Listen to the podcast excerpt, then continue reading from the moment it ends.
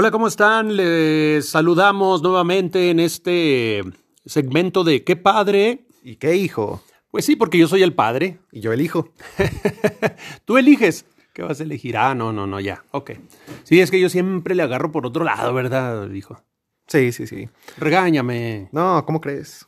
Es que ya estamos en la época en la que los, los hijos son regañados por los padres. No, no es cierto. bueno, en este caso no.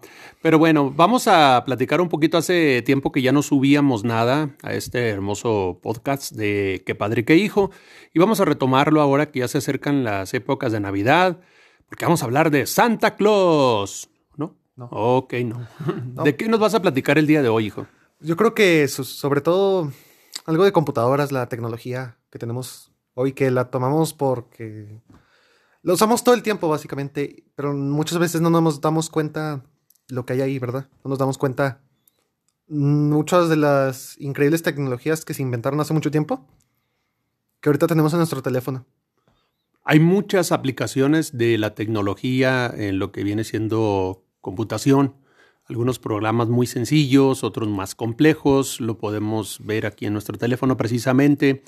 En los, eh, las estufas, en los enseres eléctricos, en los enseres domésticos, perdón. Pues sí. Eh, de hecho, todo comenzó básicamente en la Segunda Guerra Mundial. Eh, los alemanes habían hecho una máquina que se llama la máquina Enigma, la cual encriptaba sus mensajes para que solamente sus militares pudieran decriptar los mensajes y no los aliados que vienen siendo Estados Unidos, Gran Bretaña y los demás, ¿verdad? Y creían que era un código inquebrantable. Pero ¿Quién creía, perdón? ¿Ellos? eh, ¿Los de los nazis o, lo, todo, o Casi los todo el mundo. Casi todo el mundo creía que era inquebrantable ese código. Era una máquina, se llama máquina Enigma. Pueden buscarla en internet. Eh, tiene un teclado y muchos mecanismos adentro. No era una computadora como la conocemos ahora.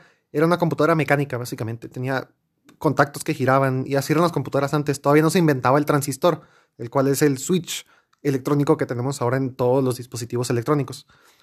O sea, era de grandes dimensiones. Pues como del tamaño de una caja de zapatos, un poquito más grande todavía. ¿Zapatos de payaso o zapatos normales? Una caja de zapatos normales. Del 8. Es que no era tan. eh, no era mucho. Simplemente cuando aplastaban una tecla, ah, activaba un circuito y al mismo tiempo giraba tres, rodo- tres rotatorios. ¿Cómo se llaman? Engranes, engranes rotatorios, sí. Sí, unos engranes Rotaciones. que tienen muchos cables adentro. Y es un laberinto de contactos que pensaron que era inquebrantable. Entonces, en Gran Bretaña eh, se unieron con muchos científicos. Uno de ellos era Alan Turing, científico matemático que hacía muchas cosas con este tipo de mecanismos y electrónico. Se pusieron a diseñar la bomba, la máquina bomba, la cual eh, estaba hecha para romper enigma. Y después de mucho tiempo, de hecho hay una película sobre esto, se llama El juego de la imitación. Eh, les puede contar la historia, es un poco ficticia, pero más o menos explica lo que pasó. Eh, ahí inventaron básicamente la primera computadora del mundo. Seguía siendo mecánica y esta era del tamaño de un garaje casi, muy grande. Pero eh, desde ahí Alan Turing empezó a crear muchas más máquinas y básicamente se le considera el padre de la computación moderna. Em, entonces llegó un tiempo, mucho después, que se inventó el transistor. Eh, descubrieron con el elemento silicón, podían darle impurezas.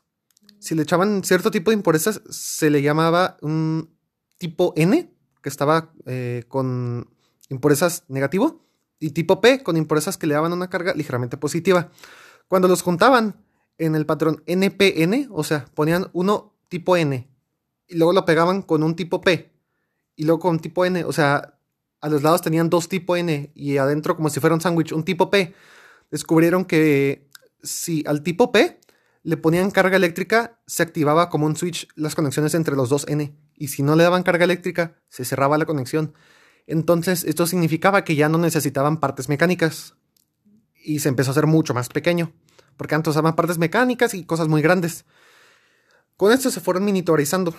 Minorizando. Minituar, mini, De ser de mínimos, de ser chiquito. sí, chiquito. O sea, miniaturas. Miniaturas. ah, Eso es todo, sí, sí. Miniaturizando. Miniaturizando, creo. Sí, ese es un trabalenguas esto. Minutilización. Pero bueno, se fueron haciendo más chiquitos. Y ahora tenemos varios millones en nuestros teléfonos y computadoras. Perdón, ¿qué es lo que se fueron haciendo chiquitos? ¿Los, circuitos? Los transistores. Los transistores. Físicamente. Eh, la manera en la que se hacen los chips modernos es con luz. Tienen una placa muy grande de silicón eh, y con luz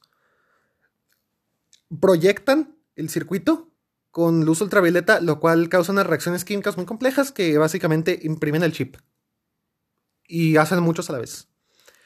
Y por eso pueden ser tan chiquitos, porque ya no, ya no estaban haciéndolos a mano y poniéndolos en una placa, ya estaban hechos casi con átomos.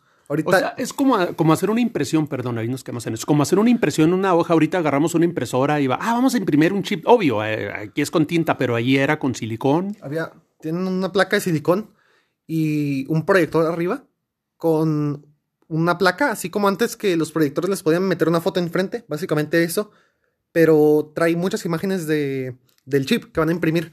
Y con luz ultravioleta es un chorro de reacciones y van depositando cobre y los elementos que necesitan para hacer un chip.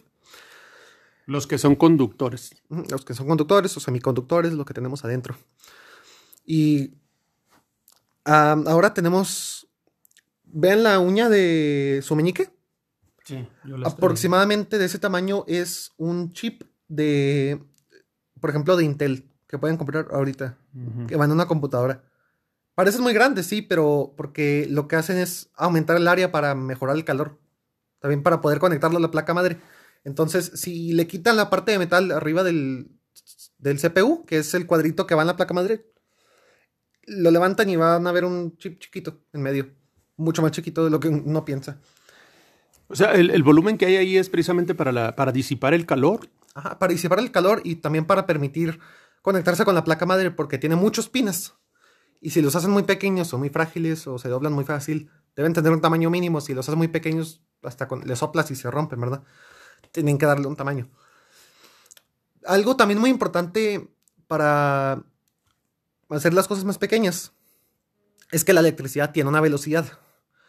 Eh, una computadora no puede ser más rápida de lo que puede comunicarse entre sí mismo, ¿verdad? Lo que puede propagarse la electricidad. O sea, todo tiene un límite. Eh, Albert Einstein dijo, nada es más, más rápido que la luz. ¿A cuánto corre la luz? A 299.792.458 kilómetros por segundo. De memoria lo dijo, de memoria. ¿Por qué te lo sabes de memoria? No sé. Yo 300.000 kilómetros por segundo y se acabó. ¿Para qué tanto? No, pero para, para este tipo de términos, para este tipo de, de, de, de trabajo sí se requiere la exactitud, ¿no? Como el pi, ¿no? Por ejemplo, ahí, a ver, ¿cuánto es el pi? 3.14159265358979 creo que era. No sé por qué me los aprendo a tantos 3.1416 y se acabó. Yo en la primaria eso me aprendí. Pero bueno, entre, entre más nos vamos eh, minorizando, más exactitud debemos de tener en las, en las unidades. Bueno, nos quedamos en eso, ¿no? En la, nada es más rápido que la luz. Pues el límite del universo es la velocidad de la luz. Nada puede comunicarse eh, de un lado a otro más rápido que la luz. De hecho, es más fundamental que eso. Se llama la velocidad de la causalidad. La velocidad a la que una cosa puede causar otra a distancia, ¿verdad?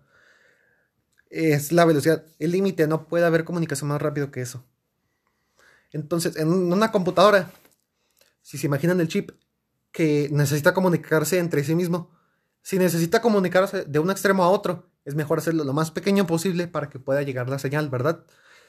Y por eso nuestros CPUs pueden alcanzar velocidades del reloj, que es básicamente el corazón, que sincroniza todo dentro de un CPU, a varios gigahertz.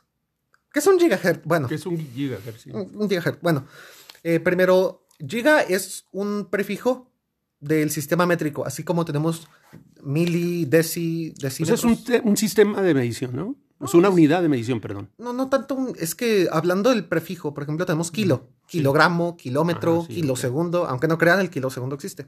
Eh, kilo significa mil de eso. Mega significa un millón. Giga significa mil millones. En la escala al menos corta de México, digo larga de México.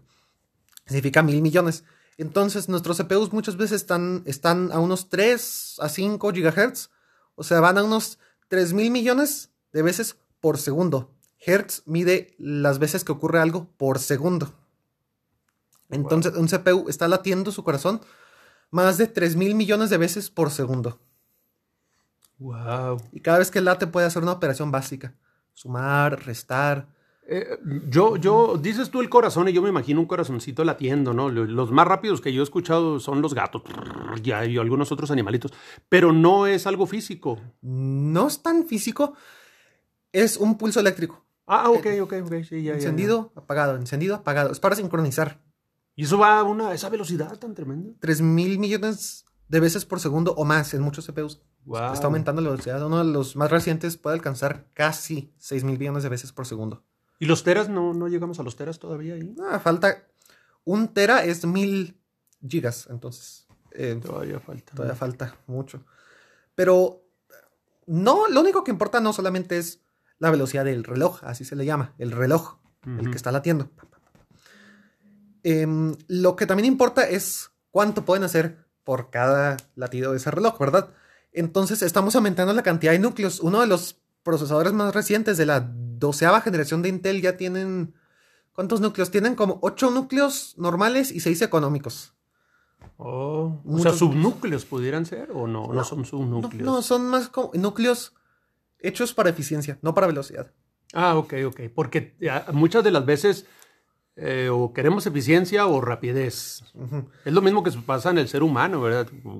Cuando yo te digo, rápido, dime cuántos son 2 por 6. Y tú me vas a decir 10. Y lo digo, ¿qué pasó? Bueno, quisiste rapidez o eficiencia. ¿Verdad? Lo hiciste rápido, pero estaba mal. Y, hay, hay, cosas que suceden lo mismo en la computadora, ¿no? La computadora sí hay fallos, pero están diseñados para poder corregir esos fallos, ¿verdad? Pero más bien lo que quieren es eh, que no gaste tanta electricidad, que no se caliente tanto. Cuando estés usando cosas muy simples, Word, por ejemplo, vas a tener hasta seis núcleos de eficiencia. Son núcleos muy pequeñitos que están hechos para, no para rapidez, sino para que no gasten tanta electricidad, corran muy fríos. Cuando quieras jugar a algo o hacer algo muy pesado con el CPU, usa los núcleos de potencia. Oh, ya veo, ya veo. Esto viene siendo así como los motores en los automóviles que cuando ya van a cierta velocidad apagan dos de sus este, cilindros, ¿no? Que son de 8 y se convierten en 6 o en 4, no sé. Así ya, porque ya llevan velocidad, no necesitan fuerza. Mm, puede ser. Algo así por el estilo, ¿no? Dice, bueno, ya, ya apaguen todo el sistema, ya nada más necesidad. Ahora con el puro vuelito, es lo que se puede decir, pero ya cuando detecta algo más que, necesita más este, datos, energía, como los juegos de video, ahí es cuando ya entran los otros núcleos. Exacto. Mm, cada núcleo puede hacer sus propias operaciones. Hay una cosa que se llama la ALU, en inglés Arithmetic Logic Unit, o unidad de lógica y aritmética, o aritmética y lógica, como quieran llamar. Eh, lo que hace es sumar, restar, multiplicar, dividir, eh, comparar, más grande, menos grande, cualquier comparación que se les ocurra, que sea básica. Comparaciones más complejas toman varios cálculos, guardan lo que llevan en la memoria y con eso que está en la memoria hacen cálculos nuevos. Y con ese tipo de cosas puedes crear sistemas muy complejos. Todo lo que ven está hecho con operaciones bastante básicas, relativamente. ¿Como qué tipo? ¿Ahí entran los binarios? ¿O no? Pues sí. Eh, en una computadora, nosotros contamos, primero que nada, nosotros contamos con dígitos del 0 al 9. Tenemos 10 dedos. Ahí son 10 dígitos, del 0 al 9. Tenemos un sistema posicional. ¿Qué significa posicional? Que la posición de un dígito determina en verdad cuánto vale. La primera posición es por 1. La segunda posición es por 10, por 100, por 1000. Tenemos las unidades, decenas, centenas, millares. Entonces, eso es porque tenemos 10 dígitos. Es el hexadecimal. No, es el decimal nomás. ah, perdón, el decimal. Hexadecimal es con 16. Sí, correcto, perdón. Bueno. En una computadora solamente tenemos encendido y apagado. O 1 y 0 respectivamente. 1 es encendido, 0 es apagado. Entonces, ¿cómo le hacemos para representar números? Uno pensaría, ah, pues podríamos hacerle como con palitos cuando dibujamos en la pared. 3 encendidos es 3, ¿no? 5 encendidos es 5. Pero es muy ineficiente porque si quieres representar un millón, necesitas un millón de cables, mm. un millón de rayas. No es eficiente. Lo que terminaron haciendo es usar un sistema posicional, pero solamente con los dígitos del 0 al 1. Eh, lo que pasa aquí es igual, cuando estamos en el, sistema decimal, multiplicamos por 10 cada vez que nos movemos un dígito hacia la izquierda. 1 por 10, 10. Por 10, 100. Por 10, 1000. Acá es por 2 porque solamente hay dos dígitos. El primer dígito vale 1. El segundo vale 2. 4, 8, 16, 32, 64, 128, 256, etcétera, etcétera. Entonces, por ejemplo, vamos a imaginarnos el número 10. ¿Cómo podemos dibujar el número 10? Primero que nada, vamos a ver este proceso que podemos hacer para transformar cualquier número decimal a número eh, binario. Primero vamos a anotar los valores de cada posición. Vamos a poner de derecha a izquierda. 1, 2, 4, 8, 16. Ok, ya los anotamos. No vamos a necesitar más en este caso, porque 16 ya es más grande que 10. Ok, ahora vamos a ver el primer dígito que sea menor a 10 o igual a 10. Menor o igual a 10. 16, no, sí, porque si sumamos 16 ya nos pasamos. Vamos a poner 8. Ahora 10 menos 8 da 2. Nos falta agregarle 2 porque porque ya le pusimos un 1 en la posición que vale 8. Ahora vamos a ver, nos faltan 2. La siguiente posición vale 4. Le ponemos 0 porque no, no, podemos, no podemos ponerla, si no nos vamos a pasar por 2. Nos iríamos a 12. A 12, ajá. Entonces nos vamos a la siguiente posición que vale 2. Ahí le ponemos 1. Y la última posición vale 1. Nos sobran 0, pues ponemos 0. Entonces 10 en binario es 1, 0, 1, 0. Correcto, ahí estamos hablando ya de los números binarios y esa es, la base precisamente para el funcionamiento de una computadora. Hasta, ¿Por qué llegamos hasta acá de todo eso cuando estábamos hablando de, ¿cómo se llama? Ya se me olvidó. La máquina Enigma. Sí, no, el que la inventó la computadora. Alan Turing. Turing, Turing, Turing. Estaba yo pensando y dije, Turing, Turing. ¿Qué, ¿Cómo llegamos hasta acá? Bueno, resulta de que estábamos platicando de que las computadoras de ahora pues prácticamente están en todo, en todo, en los enseres domésticos, en el refrigerador, ya en las lavadoras, en todo eso. ¿Y cómo se han ido disminuyendo? Eh, haciendo, bueno, no disminuyendo, haciendo más chicas, ¿verdad? ¿Cómo, dijimos ahorita? Más pequeñas, pero a la vez más potentes. Y sí, más eficientes también. La potencia, la eficiencia y todo eso ¿Qué causa? Causa calor, este, producen calor y entonces ahorita me llama mucho la atención que entre, hay un, hay un principio, ¿no? De, de la, que entre más área, más calor o disipa, ¿cómo era? Eh, la razón por la que los chips los hacen un poco más grandes, o sea, los encierran en un pedazo de metal más grande es para darle más área superficial para que el calor pueda salir, porque se calientan mucho. Aunque aunque se calientan mucho, siguen siendo más eficientes que las máquinas que antes ocupaban un sótano entero, como la ENIAC, que se hizo después de la máquina bomba de Alan Turing. En la ENIAC usaban, no usaban transistores, usaban tubos de vacío que se parecían mucho, pero eran unas casi, eh, ¿cómo se llaman las? Los bulbos. Bulbos, un bulbo de vacío. Pues era un bulbo bastante grande donde tenían los electrones podían fluir de un lado a otro, pero en medio tenían un cable. Si este cable le ponían corriente, podía repeler los electrones para que no pudieran cruzar ese vacío. Así funcionaban, ese era el switch anterior.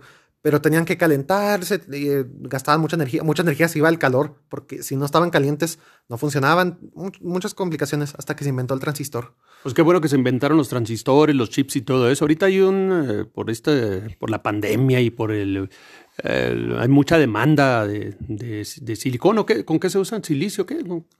Ah, silicio o silicón. Bueno, eh, hay una demanda grandísima.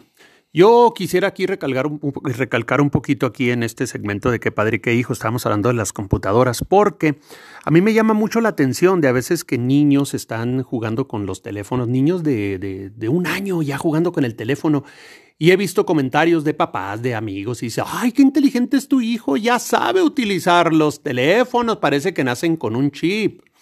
Yo les digo, no, todos los que están atrás de esa tecnología hacen que los aparatos tecnológicos de ahora sean tan sencillos de hacer, tan, tan sencillos de manejar que hasta un niño, que hasta un chimpancé los ha manejado, así que no se vuelen mucho con eso, ¿eh? Más bien piensen en lo que hay detrás y toda la investigación. ¿Cuántos años transcurrieron desde la, Segunda Guerra Mundial, me dijiste, no?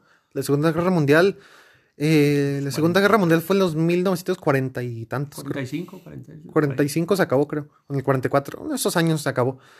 Eh, pero, de hecho, hablando de Alan Turing, la máquina que hicieron para decriptar a los alemanes, eh, se estima que pudo acortar la guerra aproximadamente unos dos años. la guerra duró como cuatro o cinco años. Sí es bastante lo que acortó la guerra descubrir el código. La, la máquina Enigma, ¿qué pasó con ella? ¿La descubrieron? La descubrieron, llegaban mensajes completamente sin sentido. Y querían saber cómo. Resulta que la única manera, pensaban al principio, que la única manera de decriptar el mensaje era intentar una cantidad de combinaciones imposible. Incluso con las computadoras modernas, la cantidad de combinaciones dura bastante, necesitas tomar atajos. Descubrieron un atajo que había un gran problema con la máquina Enigma. Una letra, cuando se encriptaba, nunca se volvía a sí mismo. O sea, si, eh, por ejemplo, la máquina Enigma, presionabas la tecla A, te salía X, ¿verdad? Giraba el rotor. Y si te volvías a aplastar A, te salía otra letra, no sé, B y le volvías a aplastar a... Por eso era muy difícil, porque la letra nunca, nunca era igual si presionabas lo mismo. Pero el problema que tenías es que una letra nunca se convertía en sí mismo. No importa cuánto aplastes A, nunca te va a volver a salir A. Así que podían um, saber, por ejemplo, Heil Hit, lo, lo, que ponían en los mensajes, ¿verdad? O el clima, o no sé cómo se dice en alemán. La palabra clima, que lo hacían siempre a la misma hora. Lo podían poner abajo y compararlo con el mensaje encriptado y podían moverlo. Y si hay una letra que se quedaba igual, ahí no estaba el mensaje. Entonces podían ir recorriendo ese mensaje hasta que encontraban, puede ser aquí, y así podían intentar decriptar el mensaje. Pues imagínense nada más, nomás no descubren esa, ese famoso código de Enigma y todavía andaríamos en guerra, yo creo, ¿no? No, yo creo que se habría acabado unos dos años después o tres años después. ¿Qué pasó con esa? ¿Dónde andará ahorita? La máquina Enigma todavía hay algunos en unos museos. Todavía funcionan las máquinas Enigma. Pues muchas felicidades y gracias a los que descubrieron eso. Bueno, seguiremos platicando en otra ocasión. Mira, ya tenemos bastante tiempo. Está muy interesante todo esto de las computadoras, de cómo se inicia, qué es lo que hay por dentro, porque de veras lo que vemos, nada más aplastar un botón de encendido, agarrar el mouse y ahora con, cuando nosotros eh, fuimos viendo cómo se fueron haciendo las, los Windows, las, ventanas, cómo fuimos eh, cambiando todo ese tipo de tecnología y ahora hasta con, el dedo movemos, ¿no? Por el touch screen. O sea, ha cambiado mucho ya hasta ahorita y todo lo que se ha hecho, todas las investigaciones, así que de veras, si tu bebito mueve esa tecnología, dices tú, ¡qué inteligente! Ah, mejor vamos a darle crédito a los que están ahí atrás, ¿no? Mucha gente ha trabajado en esto desde antes de la Segunda Guerra, querían hacer muchas computadoras. Correcto. ¿Algo que quieras decir para despedirnos en qué padre, qué hijo? Eh, pues siempre acuérdense de, si tienen una pregunta, investiguen. Es muy padre investigar. Eh, Hay mucha tecnología ahorita, estamos hablando de computadoras y ahí está San Google o Anke Google, ¿cómo le dicen? Ah, Google o Bing, Yahoo, el navegador que quieran, digo, el, el, buscador que quieran. Pueden buscar información y siempre verifiquen que sea confiable, ¿verdad? Pero pueden buscar información y pueden entender muchas cosas. Sí, por ejemplo, hay una frase famosa de Abraham Lincoln que dice. Eh, Abraham Lincoln dijo, todo lo que hay en Internet siempre es cierto. Abraham Lincoln. pues quién sabe, yo creo que el tataratataranieto, ¿no? Pero hay quienes se la creen de que Abraham Lincoln sí hizo eso. Por favor, no todo lo que está en Internet es cierto, investiguen lo mejor y siempre, siempre, siempre sean autodidactas, ¿verdad? Que hay que hacer el... ¿Tú qué opinas del autodidactismo? Eh, muy padre, es gratis. Menos, menos el precio del internet y hasta en su teléfono pueden hacerlo, ¿verdad? Eh, con que tengan teléfono pueden buscar cualquier duda. Si quieren saber cómo funciona un avión, cómo funciona un carro, cómo funciona lo que sea. Hay muchos tutoriales, pero también decimos, no te fíes en todos, hay que checar bien si es confiable todo eso. No solamente, también hacer tu propio razonamiento con lo que conoces. Intentar, ¿tiene, pensar, ¿tiene sentido esto o no? Hay que pensar, ¿tiene sentido o no? Si sí, ¿por qué? Sí. Si no tiene sentido, ver por qué no. Siempre tener mucho cuidado, no solamente depender a los demás a decirte si es cierto o no, hacer tu propio razonamiento, siempre. Correcto. Bueno, pues ahí estamos. En ¡Qué padre! ¿Y qué hijo? Hasta la próxima. Gracias.